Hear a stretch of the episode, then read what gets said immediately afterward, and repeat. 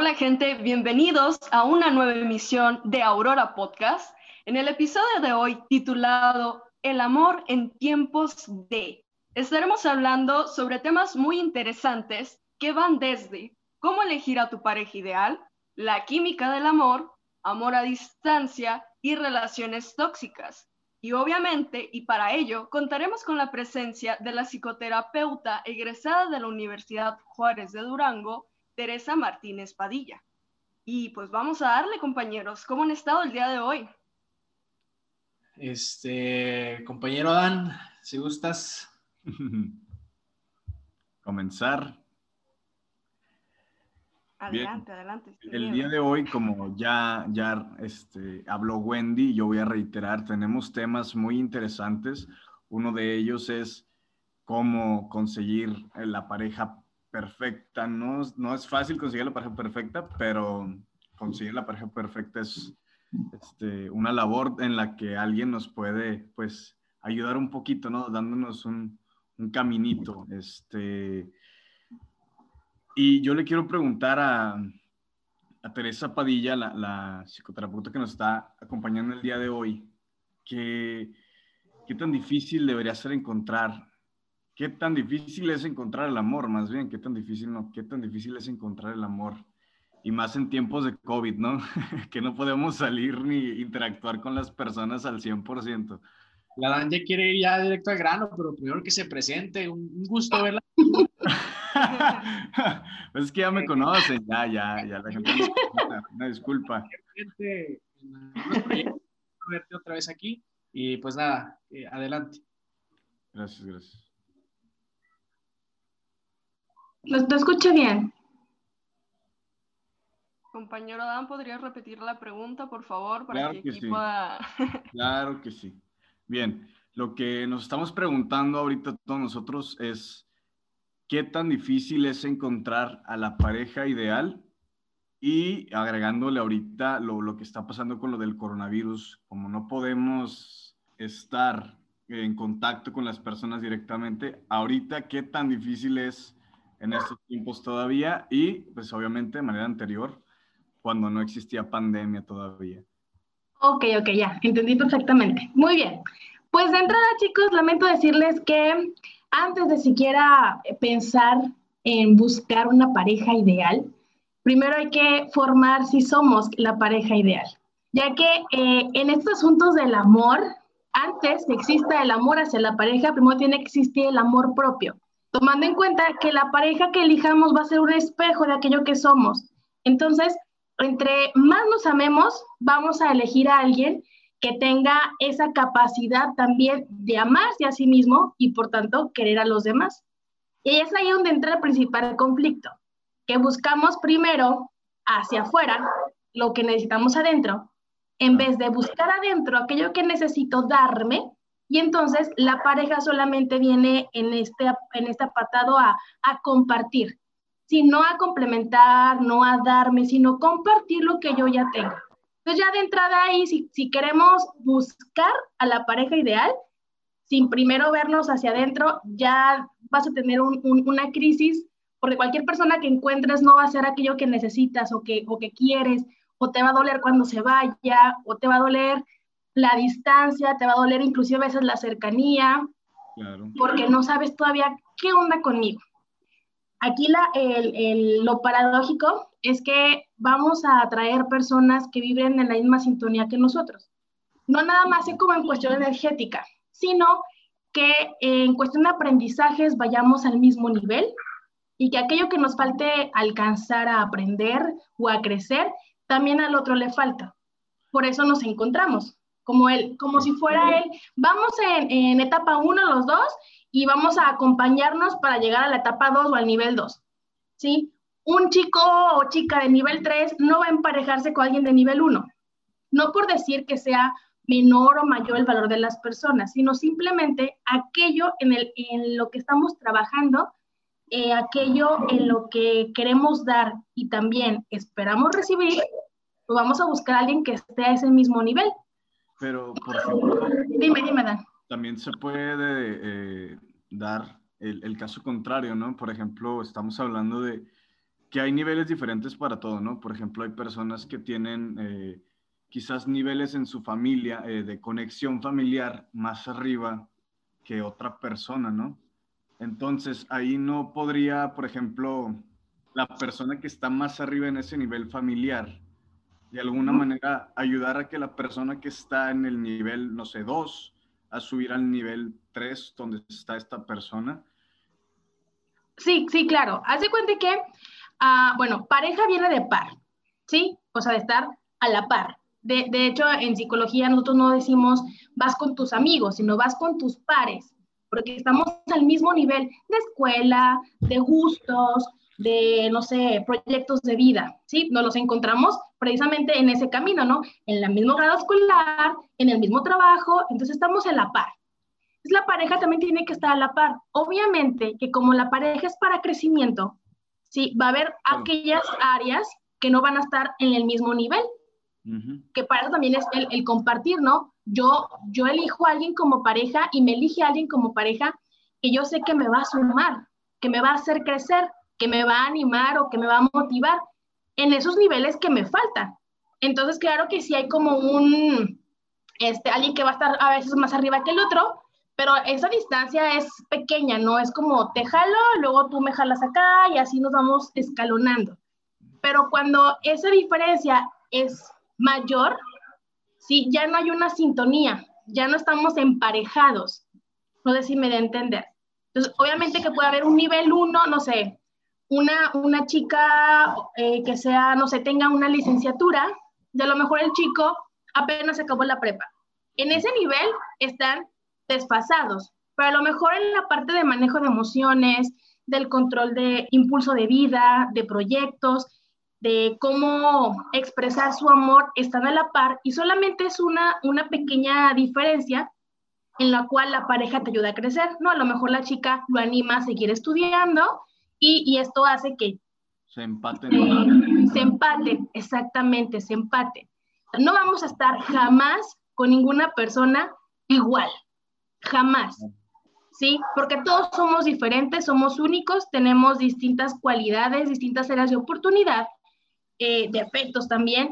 Y eso es lo que hace rico el tener una pareja, que te ayuda a crecer en aquellas áreas de oportunidad que tienes y a potencializar también tus habilidades y tus cualidades. Por eso decimos que la pareja es, es de suma, es de crecimiento. Si el estar con alguien, sea amistad, sea familiar, no te suma, no es de crecimiento, entonces como tienes que, que entra esta parte del término tóxico, no entra esta parte de qué tanto te está aprovechando, pues como por qué continuar por ese lado.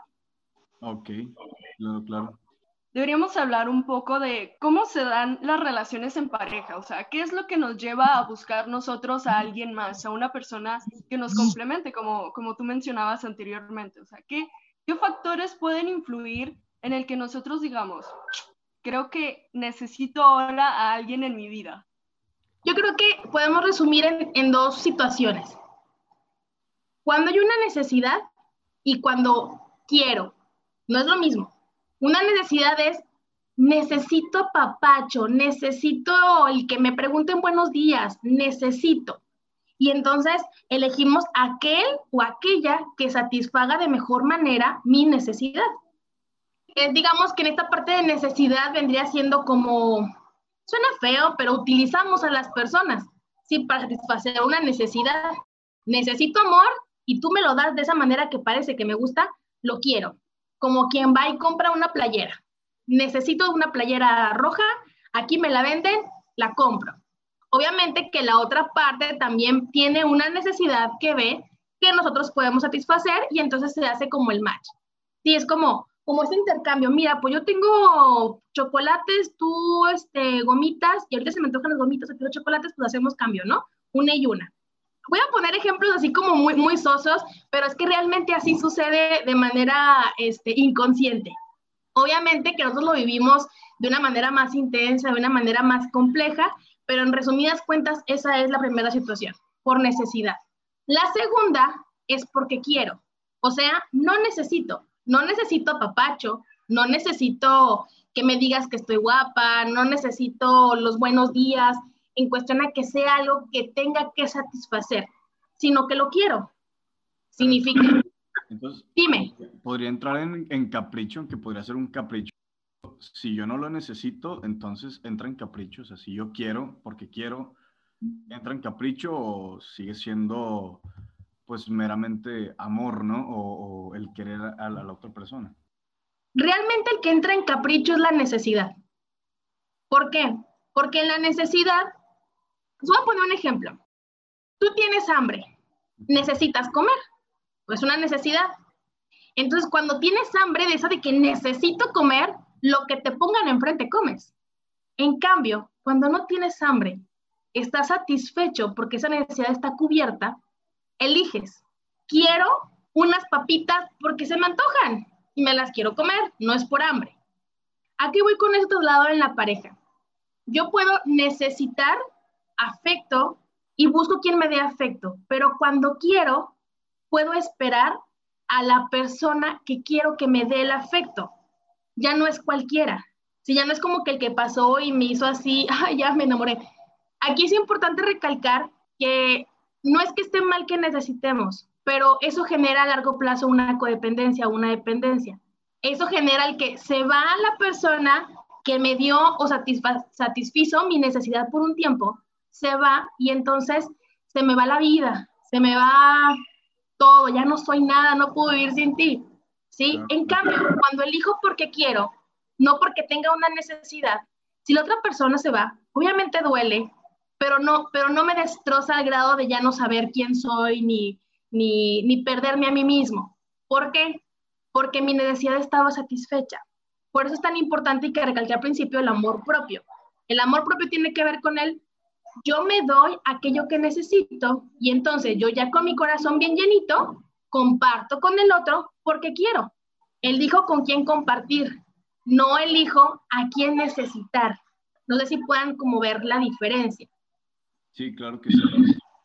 Creo que esto nos lleva a nuestro siguiente tema en relación a eso. ¿Cuáles son los aspectos importantes que deberíamos considerar? Yo he escuchado muchísimas ocasiones que a veces no, no basta, y creo que esto es algo que yo también pienso muchísimo, no basta simplemente con que te guste la personalidad de la persona, valga la redundancia, sino que también debe haber como ese aspecto físico, esa atracción eh, física y sexual, y eso es algo que muchas veces no nos no queremos aceptar, porque tenemos como un poquito de miedo a aceptar que somos también un poco superficiales, o sea, que también nos llama la atención eh, una persona por si es bonita, por si tiene una sonrisa bonita y aspectos así físicos. Pero ¿qué otros aspectos deberíamos considerar también para encontrar como a nuestra pareja ideal, por así decirlo? Bueno, esta pareja ideal tiene que tenemos que partir con que somos seres completos.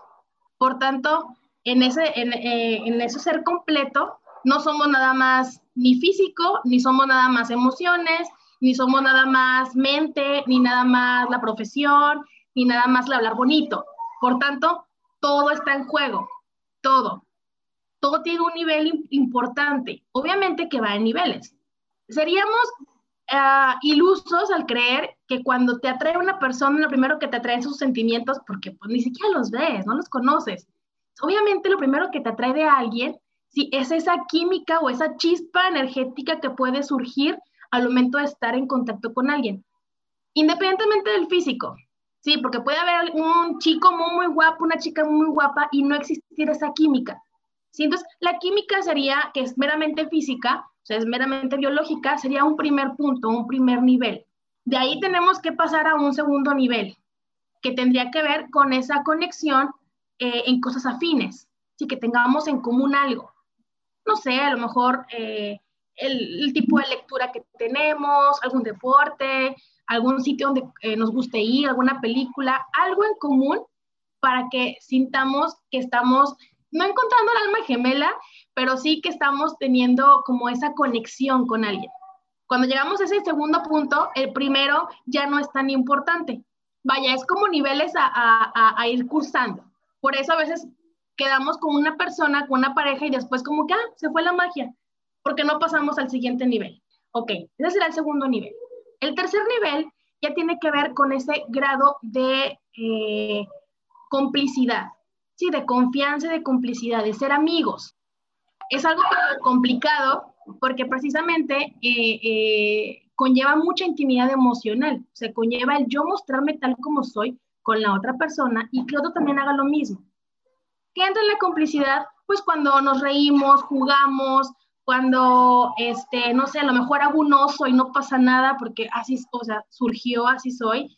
Eh, no tengo temor a que se me descubra, vaya, me puedo presentar sin máscaras y me siento cómodo, cómodo o cómoda con eso. Y entonces seguiría un siguiente nivel, que es el compromiso. Aquí el compromiso es como la química ya se fue, o sea, ya pasó de novedad. Ya vimos que hay cosas en común, pero también ya empezamos a ver lo que nos choca, porque ya el otro ya se mostró como es, igual que yo. Vemos que podemos cotorrear, ser amigos, este, inclusive hacer el oso y como que todavía persistimos, pero ahora entra el compromiso. El compromiso es, es esa decisión de que yo quiero construir algo contigo ya es como, sea del tipo que sea la pareja, o sea, aún así sea para amigobios, para a distancia, para formal con anillo y todo, el último nivel es el compromiso y es el más importante. Porque si no hay compromiso, aunque haya química, aunque nos llevemos bien, aunque me muestre tal y como eres, el compromiso es lo que, es lo que me va a determinar si puedo construir algo a largo plazo con esa persona. Si una persona no se compromete, pues de nada sirven los niveles anteriores. Sí, y el compromiso no se refiere a que me den anillo y nos vayamos a casar o que la boda y así, no, sino se refiere a esa elección diaria de, estar contigo como pareja, de, vaya, ser responsable afectivamente eh, en cuestión a que no es como que estoy contigo y luego me desaparezco, que es algo muy común ahora en, en tiempos de COVID las relaciones son como, o sea, mucho ghosting, breadcrumbing, entonces no hay nada de eso, ¿sí? Es, es, tener responsabilidad sobre lo que yo estoy eligiendo, que es estar contigo. Esos serían los, los niveles. Entonces, cuando tú conoces a alguien y, y checas que está esta química, es como que, ah, check, ya pasamos este nivel. Ahora vamos a ver los, los siguientes, ¿no? Si no llega un compromiso, entonces no va por ahí no, es la pareja como ideal, pues.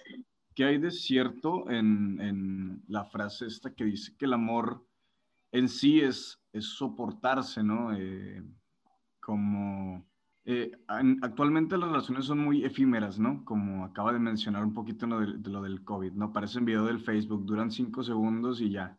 Entonces, este, lo, lo, que pasa es que, ¿qué tan, mi pregunta es, ¿qué tan cierto es esa, esa cuestión de que el amor es soportarse. Obviamente no soportar golpes y soportar eh, engaños, pero soportar, eh, soportarse entre los dos. O sea, ¿a qué se refiere más que nada esta frase?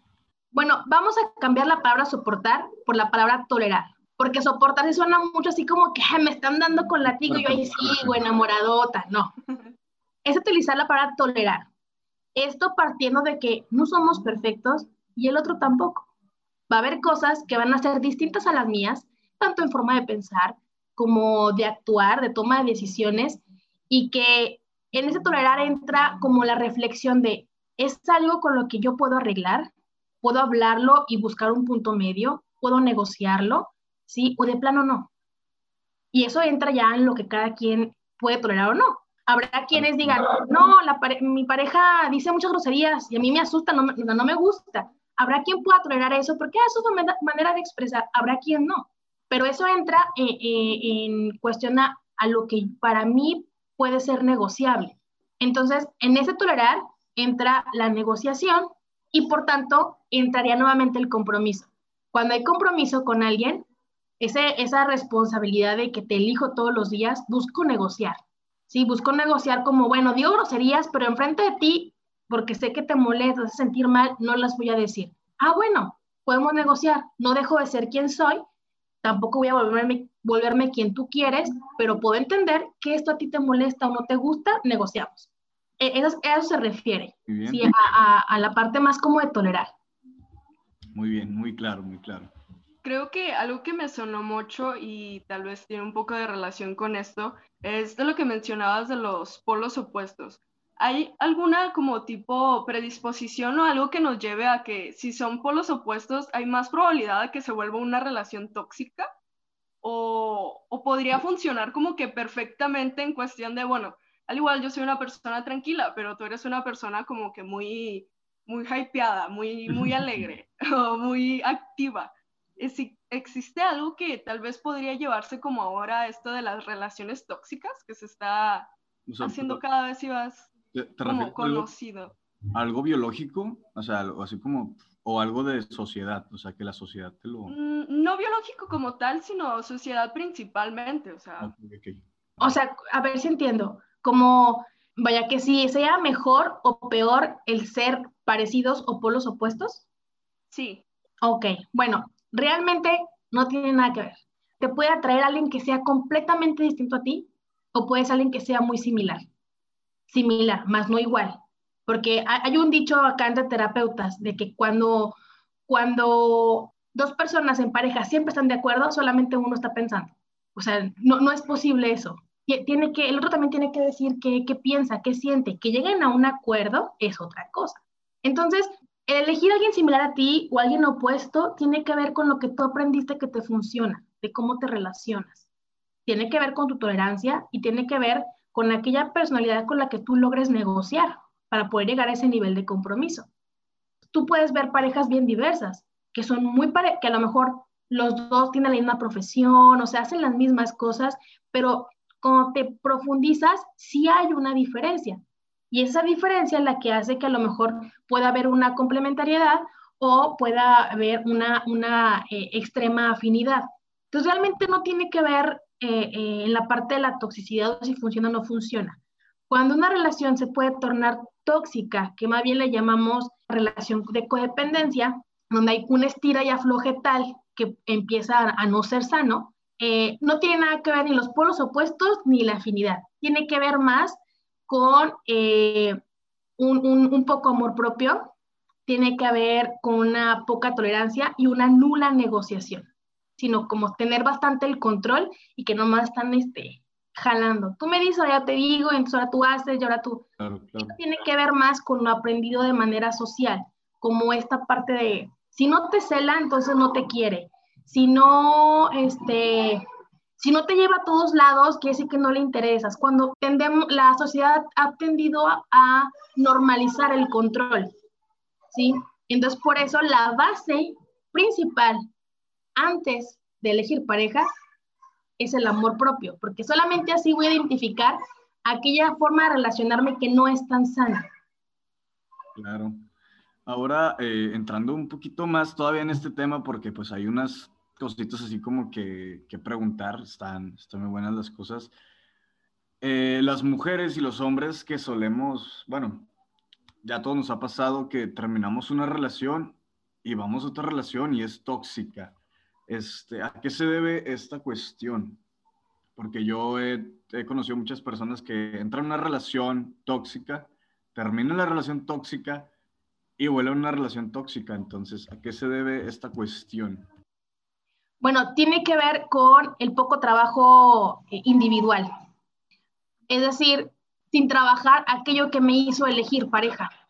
Si yo elijo una pareja donde hay demasiado control, demasiada manipulación, donde tengo que dejar de ser yo para agradar al otro, entonces estamos hablando que no estoy trabajando, estoy eligiendo en base a una necesidad. No, no quiero estar en pareja, sino es porque necesito porque si no me muero, porque me siento solo, me siento sola, porque no me hallo de otra manera. Entonces, eh, sí, sí es necesario, nosotros como terapeutas trabajamos que después de terminar una relación te des el chance de estar contigo, no solo, contigo, un determinado tiempo para determinar, a ver, realmente por qué terminó, qué era lo que no me gustaba, por qué ya no quiero estar ahí, para no volver a elegir lo mismo, ¿sí? Entonces, sí que necesita un tiempo de, de autorreflexión, de introspección, antes de volver a elegir pareja. Que en otras palabras sería un tiempo en que te reconstruyas, en que otra vez te empieces a amar en, tu, eh, como ser completo, porque las relaciones eh, insanas o, tóxicas, como les llaman ahorita, eh, se pierde mucho de la esencia individual. Entonces, primero te, te tiene que recuperar para entonces poder decir, ahora elijo desde compartir, no desde la necesidad. No sé si, me da a entender. Sí, sí, sí, claro. Bueno, ahora dando una introducción más que nada a la parte química del amor, este, bueno, que sabemos que obviamente cuando estamos frente a una persona que nos atrae físicamente, lo primero que pasa pues es claro, visual, ¿no? Como ya lo vimos, es biológico. Vemos quizás una mujer, por ejemplo los hombres, y lo que vemos es, este, no sé si hay algunos hombres que pues, las, las caderas anchas, ¿no? Que para tener más hijos, bueno, que sea más fácil tener hijos, todas estas cuestiones biológicas que ya traemos desde, pues ya muy, muy, muy adentro de la, de la cabeza, ¿no? Bueno, nos vamos a la, a la, cuestión química donde secretamos que serotonina, que acetilcolina y dopamina y pues muchas, muchos neurotransmisores de la, de la felicidad, ¿no? Este, dando introducción a esto, también eh, quiero eh, preguntar si, por ejemplo, eh, bueno, creo que sí puede ser, ¿verdad? El cerebro, eh, cuando entra a una relación donde sabe que le va a ir bien, pues obviamente empieza a tener estos, estos, estas subidas de dopamina, de acetilcolina y todo. Entonces, este, pasa lo mismo cuando el cerebro sabe que va a entrar a una relación tóxica. O sea, eh, bueno, vamos a, a hacerlo un poco más específico. Por ejemplo, eh, sabemos que los seres humanos guardamos la información de cómo nos iba en una relación, ¿no? Este, guardamos ciertas cosas como si la persona hacía mucho esto, que hacía mucho esto, esto, el otro, cuando se estresaba y todas estas cuestiones. O sea, el cerebro es capaz de también recrear como in, eh, esas instancias de, de, de neuroquímicos en el cerebro. De esa manera pero en una relación, por ejemplo, tóxica, o sea, también es capaz de recrearlo de esta, de esta manera, neuroquímicamente. Sí, claro. Es como, eh, podríamos asemejarlo con el estrés postraumático. Digamos que si, no sé, me encerra, duré encerrada en un elevador muchas horas porque se detuvo, cada vez que voy a un lugar cerrado es como revivir aquello que pasó, ¿no? Eso pasa también en relaciones este, donde apenas estoy conociendo a la persona, hace algo similar a lo que yo ya tengo grabado que me provoca estrés y reacciona el cuerpo. Se genera cortisol por el estrés, la adrenalina como para la huida y es por eso eh, precisamente que tanto el cuerpo se puede volver adicto a, a como al estar enamorado por, por toda la segregación este, de las sustancias químicas que nos generan felicidad, pero también podemos tender a huir de relaciones potencialmente sanas por el aprendizaje anterior. Sí, como no, no me va a pasar lo mismo, ya me sentí así, aquí la dejamos, ahí muere. Por eso es importante este espacio de, estar conmigo mismo nada más para detectar, para separar y para si voy a conocer a alguien, de realmente darle chance de conocer a esa persona. Por eso cuando uh, nosotros trabajamos, cuando vas a conocer a alguien, identificar muy bien cuáles son tus heridas para por si llegara como a prenderse el foco, poderle decir al otro, sí, ah, ¿sabes qué? Es que me enojé, pero fue porque ya estoy acostumbrada a reaccionar de esta manera, por lo que pasé, pero es mi herida, ¿sí? No, no es tu bronca, es mía. Ahí sí entra esta frase de no eres tú, soy yo. No es tu bronca, es mía. Pero obviamente no nada más para decirlo, sino me voy a hacer cargo de esto para que no vuelva a suceder. Y también nos serviría ese tiempo individual para cuando detectemos que realmente la otra persona está repitiendo algo que nos hace daño y que ahí ya no es la herida, sino que realmente lo está haciendo. Si no trabajamos eh, de manera individual, eh, las señales que el cuerpo nos va a mandar van a ser difusas, van a, bueno, van a ser, nos van a confundir y podríamos estar repitiendo lo mismo o podríamos estar eh, huyendo de una relación que sí podría ser sana. Oh, muy bien, muy bien, muy bien. Entendido, totalmente entendido. Me quedó, la verdad, bastante, bastante claro. Wendy, ¿algo que agregar? Marco. Y pues yo creo que ya vamos cerrando, vamos terminando este capítulo. Me llevo pues muchas cosas para analizar. Quedé muy impactada con el tema, muy bueno hasta eso. Esperamos que haya una segunda parte. Y pues nada, vamos cerrando, Wendy, por favor. Y pues nada, compañeros, la verdad, eh, creo que estos temas son muy importantes y hoy que nada, en esta actualidad, como que meterle más al pensar. Creo que el estar encerrados y el estar como que aislados de todas estas personas nos hace sentir como una pequeña carencia de amor y es lo que tendemos a buscar mucho. Y me quedo mucho con la frase de que necesitamos más que nada implementar como que el amor propio, darle prioridad a eso más que andar buscando pareja antes que nada. Y pues nada, muchísimas gracias por estar el día de hoy con nosotros. Muchas gracias, Teresa, por estar aquí compartiendo con nosotros toda tu sabiduría. Y no sé, compañeros, ¿qué quieran agregar ustedes? No, pues nada, que muchas gracias por brindarnos el tiempo y pues que esperamos vernos muy pronto en otro pequeño fragmento de este tipo de podcast. Bueno, eh, Teresa, ¿tienes, ¿tienes algunas palabras o ya cerramos? No, pues igual agradecerles el espacio. Para mí siempre es un gusto el poder eh, fomentar la salud mental, el amor propio y el trabajo pues personal. Entonces, pues yo que soy terapeuta de pareja, la verdad es que ahorita es un hermoso momento para poder darle trabajo a lo individual si se queremos saliendo de la, de la pandemia, no estar con esas carencias, como dice Wendy, aprovechar ese tiempo para introspección, para cuando salgamos realmente elegir a alguien con quien compartir, no nada más alguien con quien tapar nuestros huequitos. Pues bueno, compañeros, estamos despidiendo. Muchas gracias por acompañarnos en este fragmento de podcast. Nos vemos la próxima emisión y que tengan un bonito fin de semana. Hasta pronto. Esto fue Aurora Podcast.